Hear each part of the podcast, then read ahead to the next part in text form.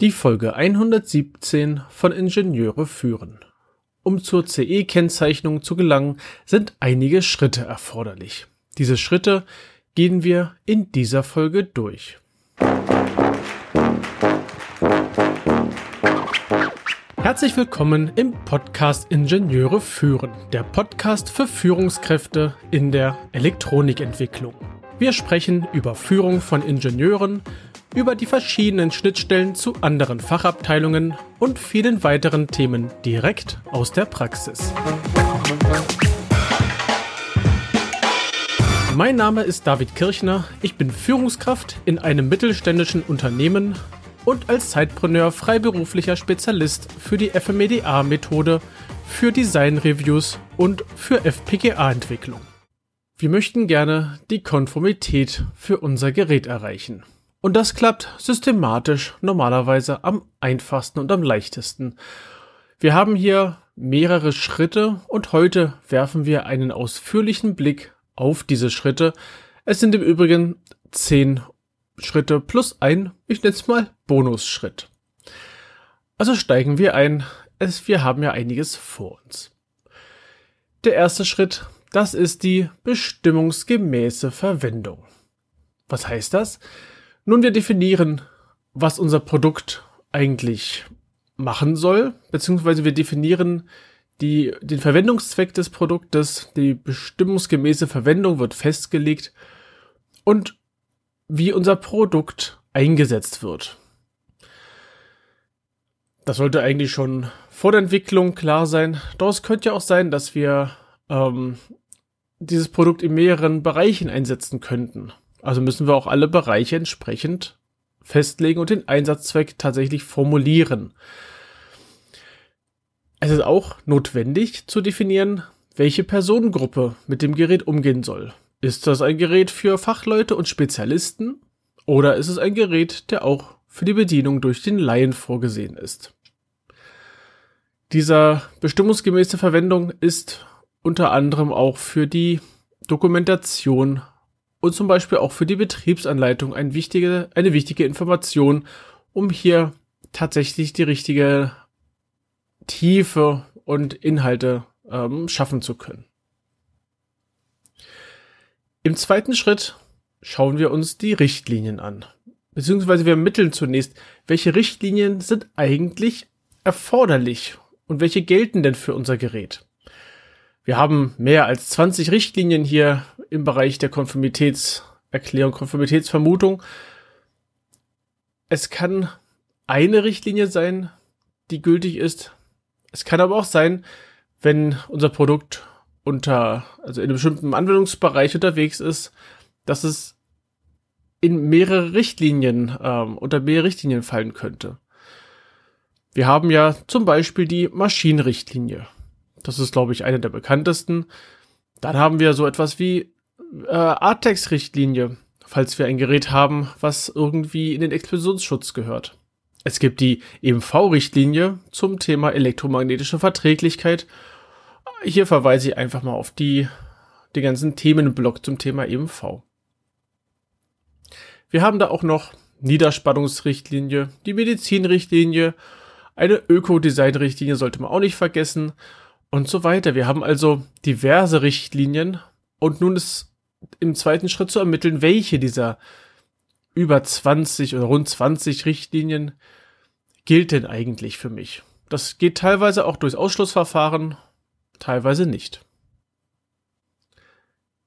Der dritte Schritt heißt Normen recherchieren. Wir haben einen ganzen Haufen an Normen. Und wir haben natürlich auch harmonisierte Normen. Darüber sprachen wir in unserer letzten Folge. Und in diesen harmonisierten Form, äh, Normen, nicht Formen, in diesen harmonisierten Normen, so, jetzt ist der Begriff da, dort stehen die allgemeinen Anforderungen der EG-Richtlinien drin. Grundlegend und wichtige Anforderungen an das Produkt. Die harmonisierten Normen gelten natürlich EU-weit, das wissen wir schon, und sie sind bevorzugt anzuwenden.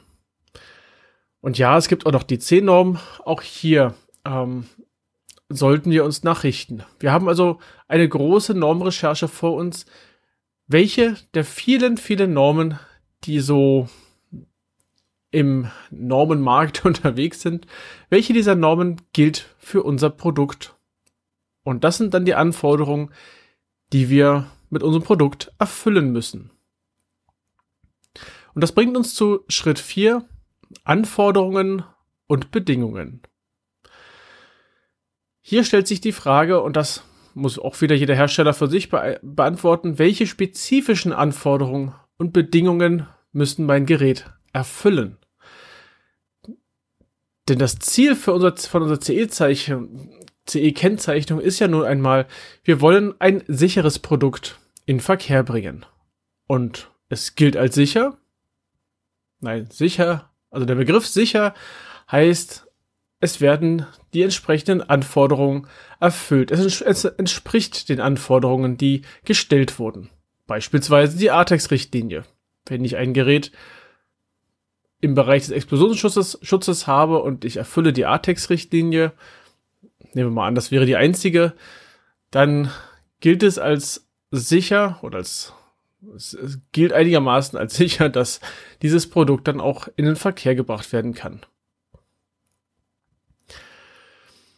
Es gibt den Begriff der Konformitätsvermutung und die kommt daher, dass wenn ein Produkt, also Ihr Gerät, äh, euer Gerät, dein Gerät, dein Produkt vollständig den Anforderungen der harmonisierten Normen aus der EU entspricht, dann wird vermutet, dass die Konformität anerkannt werden kann. Die ähm, Formulierung finde ich immer noch sehr, sehr erheiternd. Wir vermuten, dass es, konform, dass es konform ist. Tja, es gibt wahrscheinlich immer noch irgendwelche kleineren Bereiche, wo wir es nicht so ohne weiteres, naja, sagen wir, nachweisen können. Interessant ist allerdings auch, dass die Anwendung von Normen rechtlich nicht bindend ist. Das ist eine freiwillige Geschichte.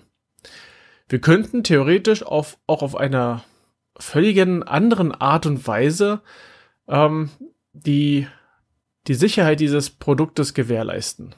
Also die Anforderungen, die, die an dieses Produkt gestellt werden, könnten wir theoretisch selbst formulieren und dann nachweisen, ja, unser Produkt erfüllt diese Anforderung. Das ist für mich ein bisschen wiederum fragwürdig. Ja, ich lasse mal so im Raum stehen. Das, da habe ich eher so meine Bedenken, wenn ich, naja, das selber festlegen dürfte. Im fünften Schritt beschäftigen wir uns mit der benannten Stelle. Eine benannte Stelle, das ist zum Beispiel ein externes Prüflabor oder eine sonst irgendwie berechtigte dritte Stelle. Ähm, diese Stelle wird vom, das muss ich überlegen, von der EU benannt, wenn ich mich nicht ganz täusche, und in Deutschland entsprechend akkreditiert. Diese benannte Stelle, ähm, also es muss erklärt werden, ob so eine benannte Stelle für, meine Kon für mein Konformitätsbewertungsverfahren notwendig ist, ob diese Stelle eingeschaltet werden muss. Nicht für jedes Produkt gilt das. Nicht für jedes Produkt ist zwingend erforderlich, dass eine benannte Stelle hier ähm, zu Rate gezogen wird, beziehungsweise dieses Verfahren durchführen soll. In den Richtlinien wird festgelegt, ob die Konformitäts, ob das Konformitätsbewertungsverfahren durch den Hersteller oder durch die benannte Stelle durchzuführen ist. Im letzteren Fall gilt das meistens in dem Moment, wenn wir ein höheres Risiko haben. Beispielsweise bei Medizinprodukte. Medizinprodukte sind klar in der Ecke unterwegs, dass wir hier ein Risiko haben, zum Beispiel für, naja, Leib und Leben, mal als großes, schweres Beispiel. Und hier muss eine entsprechende benannte Stelle hinzugezogen werden. Im sechsten Schritt geht es um das eigentliche Konformitätsbewertungsverfahren. Also das Ganze davor war sozusagen ein wenig, hm, wie soll ich sagen, Vorgeplänkel.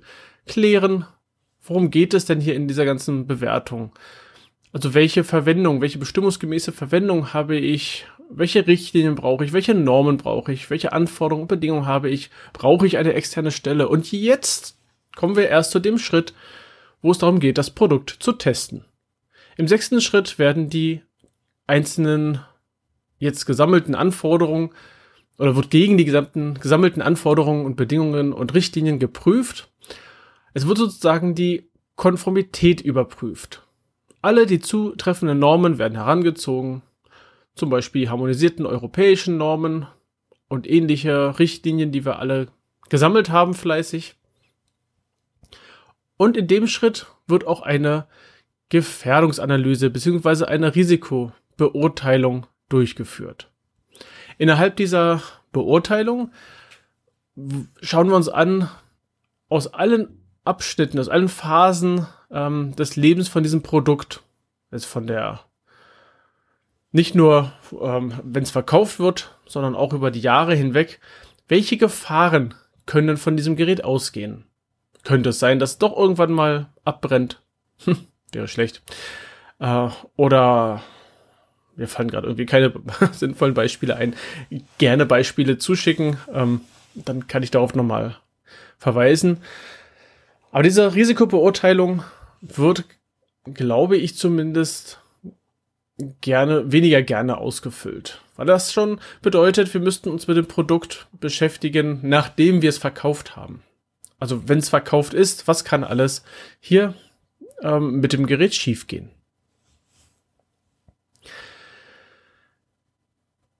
So, mit Blick auf die Podcast-Dauer.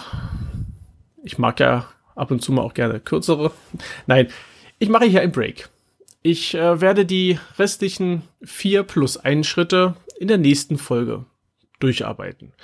Ich denke, wir haben jetzt schon mal einen ersten Überblick und wir sind an dem Schritt angelangt, dass wir mitten im Konformitätsbewertungsverfahren stecken. Also ein kleiner Cliffhanger sozusagen. Wenn du Anmerkungen hast oder, oder Feedback oder auch eigene Themenvorschläge, dann melde dich bei mir. Du kannst mir gerne eine E-Mail schicken oder auf einem anderen Wege Informationen zukommen lassen oder aber verlinke dich in LinkedIn mit mir und schreibe mir über diesen Kanal. In LinkedIn findest du auch die Gruppe zu diesem Podcast und kannst dich dort mit den anderen Hörerinnen und Hörern austauschen. Und empfehle doch meine Folge und auch gern den ganzen Podcast deinen Kollegen und Freunden und ich freue mich über eine 5-Sterne-Bewertung auf Apple Podcasts und auf eine Rezension. Mein Newsletter sowie weitere Informationen findest du in den Show Notes unter ib-dck.de slash if117. Das war die heutige Folge des Podcasts Ingenieure führen. Ich danke dir ganz herzlich fürs Zuhören. Nutze das Wissen und die Tipps, um deinen Arbeitsalltag zu vereinfachen und zu verbessern. So sage ich Tschüss und auf Wiederhören. Bis zum nächsten Mal. Dein David Kirchner.